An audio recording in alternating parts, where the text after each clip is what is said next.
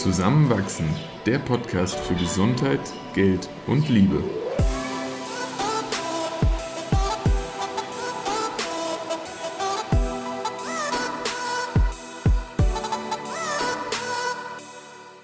Willkommen zu einer neuen Folge Zusammenwachsen. In dieser Episode erfahrt ihr, wie Christoph und ich aktuell mit Geld umgehen, welche Ziele wir uns gesetzt haben und was unsere Wünsche für die Zukunft sind. Viel Spaß beim Zuhören. Wir haben in unserem Podcast hier schon wirklich lange nicht mehr über das Geld gesprochen, was in unserem Titel ja sogar eigentlich auftaucht.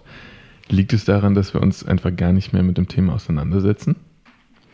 Würde ich jetzt nicht sagen, weil wir ja doch immer mal wieder drüber reden. Aber was wir ja schon auch festgestellt haben und ja auch schon vorher in Podcast-Folgen erwähnt haben, äh, hat sich für uns nicht so ganz stimmig angefühlt, ewig lang zu recherchieren, wie zum Beispiel bei der ETF-Folge, wo wir ja Stunden mhm. investiert haben, um ja. da gut Auskunft zu geben. Und es ist einfach nicht der Kern unseres Interesses. Also ja, Geld ist wichtig und auch, mhm. wie man spart und investiert und wie wir damit umgehen. Aber anders als bei den Beziehungsthemen ist es für uns nicht so, oder ich spreche jetzt mal für mich, ist es für mich nicht so ah, wahnsinnig interessant und meine Neugierde ist nicht riesig groß, da jetzt ähm, auf ja, Recherche zu gehen. Wie ist das für dich? Ja, ich kann mich da komplett anschließen. Es resoniert einfach nicht so. Man tut es teilweise aus einer Verpflichtung heraus und es gibt dann auch immer mal wieder Bereiche, die ich schon spannend finde. Also ich glaube, wenn wir zum Beispiel über Kryptowährungen und das Investieren darin gesprochen haben, dann hat man auch gemerkt, dass ich da eine gewisse Faszination für das Thema habe und da auch immer mal wieder ganz gerne tiefer eintauche. Aber auch wenn ich mich mit dir jetzt hinsetze, dann gibt es doch sehr viele Inhalte, über die ich zuerst reden möchte, bevor es zu einem Thema Geld kommt, was ich auch genieße, weil es irgendwie jetzt auch im Rahmen unserer Beziehung ein gemeinsames Planen vielleicht auch manchmal ist, dann ein hoffentlich positiver Blick in die Zukunft äh, und dann auch manchmal eine gewisse Sicherheit damit einhergeht, wenn man das Gefühl hat, ob das, das passt irgendwie so ganz gut zusammen, auch wie wir dem Thema gegenüber eingestellt sind und da dann vielleicht auch wirklich miteinander so die nächsten Schritte äh, ja tätigen. Absolut. Und was wir ja schon gemacht haben, ich kann mich jetzt nicht mehr erinnern, wann das war. Ich glaube im Sommer, als wir mal ein bisschen Zeit und Freiraum hatten, mhm. haben wir ja wirklich auch so ein so eine Excel-Tabelle aufgesetzt, ja. äh, so Google Sheet, wo wir für uns ähm, festgelegt haben, welchen Vermögensstand hätten wir gerne, individuell und aber auch als Paar. Ja und das eben auf die Zukunft geschätzt. So, was sind die einzelnen quartalsweisen mm. äh, ja, Ziele, die wir da erreichen? Wie äh, viel davon müssen wir vielleicht auch investieren oder wie teilen wir das auf? Und ähm, ja, was war nochmal unser Ziel dahinter? Also, was war, es ist ja weder meins noch dein Ziel, so dieses Fire-Movement, Financial Independence, Retire Early. Ja. Also ja, Financial Independence, aber wir sind beide, nehmen sehr viel Energie auch aus dem, was wir beruflich tun. Voll. Und deshalb spreche ich hier für uns beide, wenn ich sage, wir wollen jetzt nicht mit Anfang 30 in Ruhestand gehen oder ja, in einem Jahr. Abgesehen davon, dass wir da auch noch ein bisschen was zurückzulegen hätten. Stimmt. Aber es ist ja schon noch unser Wunsch, äh, berufstätig zu sein und ja. weiterhin Geld zu verdienen. Nur eben ohne sich Altersvorsorge bedingt oder mhm. Lebenshaltungskosten bedingt ähm, viele Sorgen machen zu müssen. Ich glaube tatsächlich mit äh, ausschlaggebend dafür, dass wir das getan haben, war auch ein wenig sich selbst Anreize zu setzen, ähm, so ja gut in die Zukunft vorauszuplanen, dass wir uns halt möglichst wenig Stress machen müssen, irgendwann vielleicht auch oh, sich nicht Gedanken, genug Gedanken um Altersvorsorge gemacht zu haben, weil vielleicht irgendwie unser Umlagesystem da irgendwann nicht mehr funktioniert und wir das dann privat einfach abgesichert haben möchten. Das ist, glaube ich, ja auch so ein, so ein Phänomen unserer Generation, dass man auf einmal mit Mitte 20, Ende 20 anfängt, sich Gedanken um Altersvorsorge zu machen. Ähm, aber vielleicht ist man irgendwann dann froh, es eben dieses eine Jahrzehnt früher getan zu haben. Und die, die Hoffnung habe ich dann schon ohne dass wir, wie gerade eh schon beschrieben, uns da jetzt irgendwie riesig groß einschränken wollen im Hier und Jetzt, um dann irgendwie ein paar Jahre früher äh, sich zur Ruhe setzen zu können, das, das fühlt sich nicht richtig an. Ja, und mhm. äh, ich glaube, da sind wir zum Glück irgendwie in der dankbaren Situation, das auch nicht machen zu müssen, um irgendwo einen für uns voll passenden Lebensstandard halten zu können. Ja, absolut. Und ich als Selbstständige bin ja auch sehr verpflichtet dazu, selbst ja. mich um meine Altersvorsorge zu kümmern. Ja, also ja. ich habe jetzt keine Pension, die mich da erwartet. Mhm. Aber ja, umso wichtiger ist es. Und was mich noch inspiriert hat, äh, ich bin in so einer oder eine Freundin hat eine Financially Wealthy Ladies Mastermind Gruppe mhm. gegründet, also vor eineinhalb Jahren. Und da tauschen wir uns immer mal aus. Und jetzt vor einer Woche, vor zwei Wochen, hatten wir ein sehr offenes und spannendes Gespräch darüber, wie denn gerade so unsere Investitionsportfolios aussehen, was wir so mhm. machen mit unserem Geld. Und äh, obwohl ich äh, vorher dachte, hey, ich bin eh schon gut dabei, jeden Monat meine 300 Euro in ETFs zu stecken und ähm, noch in andere, in Kryptosachen und äh, noch ein bisschen mehr zur Seite zu legen und meinen ähm, meinen Notgroschen zu haben mit ja. drei, vier, fünf Monatsgehältern, hat mich schon sehr inspiriert, dass viele davon, ähm, obwohl sie jetzt kein riesiges Gehalt haben, eine Sparquote von 30 bis 40 Prozent haben. Das ist schon sehr Also viel. wirklich so viel ja. jeden Monat investieren. Mhm. Und das fand ich sehr inspirierend, weil, also ich kenne die Person halt besser und weiß, dass sie sich jetzt nicht im Leben einschränken. Zumindest fühlt es sich für mich nicht mhm. so an. Sie gehen trotzdem gerne mal essen oder ja. mit feiern oder fahren auch mal mit einem Wochenende irgendwo hin. Und deshalb äh, hat mich das sehr motiviert, meine Sparrate anzupassen. Weißt du, wo sie im Moment bei dir ungefähr liegt? Es ist halt schwierig zu sagen, weil ich als Selbstständige jeden Monat ein anderes Einkommen habe, ja. eine andere Höhe, plus ähm, ja auch meine Sozialversicherung rückwirkend erhöht wird, basierend auf, wie viel ich denn in einem Jahr dann verdient habe. Hm. Das heißt, ich äh, lege derzeit ungefähr 50 Prozent von dem, was ich verdiene, eh auf die Seite für Steuern und für Sozialversicherung. Ja. Vielleicht bleibt da eh noch was übrig und das kann ich investieren, aber so, boah, kann ich jetzt echt nicht genau sagen, weil es jeden Monat so komplett schwankt. Hm. Hm. Ich meine, deine Auseinandersetzung auch mit deinen eigenen Finanzen und deiner Buchhaltung war ja im vergangenen Jahr einfach deutlich intensiver und auch anders als zuvor. Also es ist dann eben doch, äh, und da kannst du mehr zu sagen, aber ist vielleicht jetzt auch gar nicht der, der richtige Platz zu, ähm, ein ganz neues Einarbeiten wenn man in die Selbstständigkeit geht, was da auf einen zukommt. Absolut. Und ich fühle mich manchmal immer noch lost, obwohl ich Steuerberater habe und irgendwelche Seminare dazu gemacht habe. Und, und Wirtschaft studiert. Ja, aber ja, ist nicht so der Kern das ist nicht der Grund, warum ich selbstständig bin. Das ist eher so ein lästiger Nebeneffekt, um den man sich halt kümmern muss. Aber sag mal, wie setzt du dich aktuell mit Geld auseinander?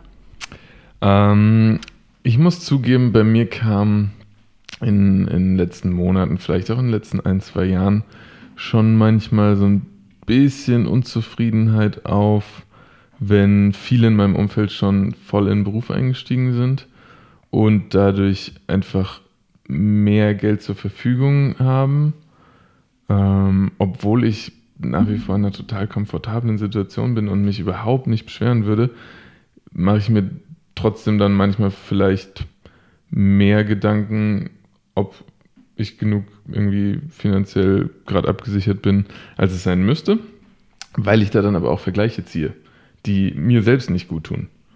Äh, und, und da so ein bisschen vielleicht auch emotionale Abgrenzung noch zu bekommen, du gibst mir die dann eh oft, wenn, wenn ich das irgendwie mal angesprochen habe, äh, muss ich auch noch lernen und mehr verinnerlichen.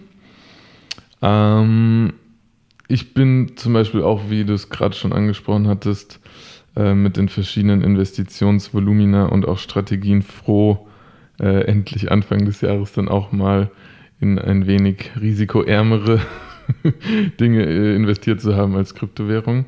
Also auch dann mal einen ETF-Sparplan aufgesetzt zu haben und da einfach zu sehen, okay, da, da, da kann jetzt, da gibt es auch große Schwankungen und die sind gefühlt auch irgendwie dieses und letztes Jahr größer als in der Vergangenheit, nach oben wie unten. Aber es ist stabiler, als wenn ich alles in Bitcoin und IOTA stecke. Und äh, es ist tendenziell wachsen, als wenn ich es auf dem Sparbuch liegen lasse. So, hm. gutes Gefühl für einen Moment passt. Ähm, ich muss sogar sagen, jetzt gerade ist meine Sparquote gar nicht mal so niedrig. Und so, ja, es schwankt wahrscheinlich irgendwo zwischen 20, 25 Prozent. Ja, 20. Aber ähm, klar, könnte auch größer sein. Gleichzeitig irgendwie dann auch nicht bereit, auf ein paar Sachen zu verzichten.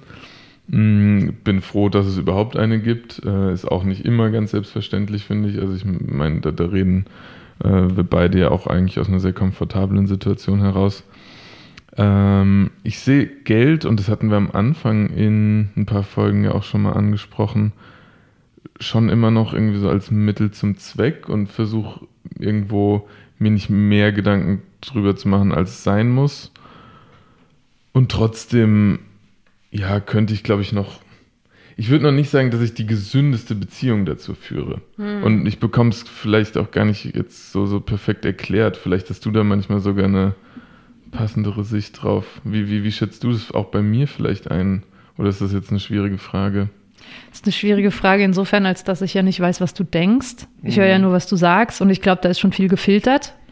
Und auch, ja, mh, mm, fällt mir sehr schwer, das zu bewerten. Ja. Aber wenn das ein Thema für dich ist, wir haben ja gerade heute Morgen auch noch drüber geredet, so auch über andere Themen, die uns gerade beschäftigen mhm. und über die ähm, Claudia, mhm. Claudia Schwinghammer, die ähm, ja Hypnose anbietet in Wien. Es ist so ein klassisches Thema, wo man hinschauen kann, hey, woher kommt es und das auflösen kann.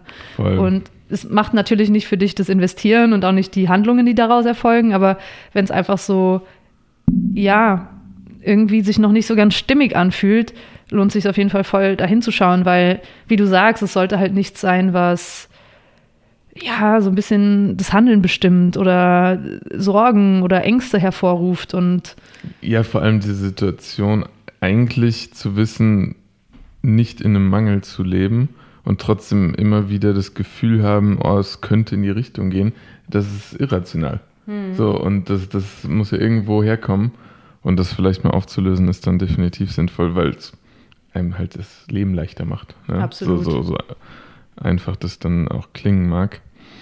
Ähm, ich meine, eine Sache, die wir schon gemacht haben, um, diesen, um dieses Mangelgefühl so ein bisschen bei uns aufzulösen, wir haben ja ein gemeinsames Konto. Darüber haben wir auch in der Anfangsfolge, ich glaube, es war Folge 5, 6, 7, sowas, ja. Geld und Sparen als Paar heißt die Folge, mhm. haben wir darüber geredet, wie wir das ähm, gestalten im Sinne von gemeinsames Konto. Was zahlen wir einfach zusammen? Was zahlen wir getrennt? Ähm, und wir haben ja dieses Konto, wo wir jeden Monat einen festen Betrag überweisen, um unsere Miete zu zahlen und Richtig. alle Supermarktausgaben, ja. auch wenn wir mal essen gehen. Und, ähm, Jetzt können wir nicht so. mehr essen gehen. Ja, es ist Lockdown in Wien, aber es geht auch wieder vorbei. Ähm, und deshalb, ähm, ja, war da aber jeden Monat recht wenig drauf, weil wir das sehr nah an dieser Grenze überwiesen haben, wie viel wir denn brauchen. Und Richtig. am Ende von jedem Monat hatten wir das Gefühl, oh, wir haben kein Geld mehr. Ja. Aber es ist halt total irrational, weil wir einfach hätten mehr überweisen können und das Gefühl ja. haben, okay, da ist jetzt einfach noch ein größerer Puffer. Und da haben wir ja dann beide, ich weiß gar nicht mehr wie viel, jeder 500 oder jeder 1000 Euro mal drauf überwiesen. Und so als Bonus für ein Jahr oder Genau, Ahnung, ja. ja, das ist einfach zusätzlich noch uns das Gefühl von, okay, es ist bald alles weg auf unserem gemeinsamen Konto nimmt. Mhm. Ähm, genau. Und so kann man ja auch einzelne Sachen machen. Aber ich muss ehrlicherweise auch sagen, dass das mit diesem Mangel auch eine ganz große Angst war, die ich in meiner Selbstständigkeit am Anfang hatte. Ja, verstehe ich. So diese Sorge, uh, verdiene ich genug? Kann ich überhaupt jetzt so meine Ausgaben decken? Wie ist mhm. das, wenn ich jetzt wen ähm, anstelle für ein paar Stunden und aber vielleicht der Auftrag in zwei Monaten weg ist? Und das hat sich zum Glück überhaupt nicht bewahrheitet, eher das Gegenteil. Aber ja, es ist meiner Meinung nach auch eine natürliche natürlicher Hilfsfaktor bis zu einem gewissen Punkt, der dich ja auch einfach dazu motiviert, dir Gedanken darum zu machen. Voll. Und ich bin aber auch sehr froh, dass auch außerhalb jetzt von so einem Podcast-Setting und außerhalb von doch manchmal auch dezidierten Dates, die wir gemacht haben, um über ein bestimmtes finanzielles Thema zu sprechen, dass immer mal wieder so nebenbei im Alltag aufkommt und wir jetzt keine großen Hemmungen haben, uns da auszutauschen. Weil ich schon auch Situationen in der Vergangenheit mit anderen Menschen hatte, wo es sehr schwierig war und ist, über, über Geld zu sprechen. Und ich das nicht ganz selbstverständlich finde. Und ich verstehe auch jedes Paar, die sagen, boah, irgendwie Geld ist ein schwieriges Thema, irgendwie sich da vielleicht auch auf eine Art verletzlich oder unsicher zu zeigen, na, möchte ich nicht unbedingt.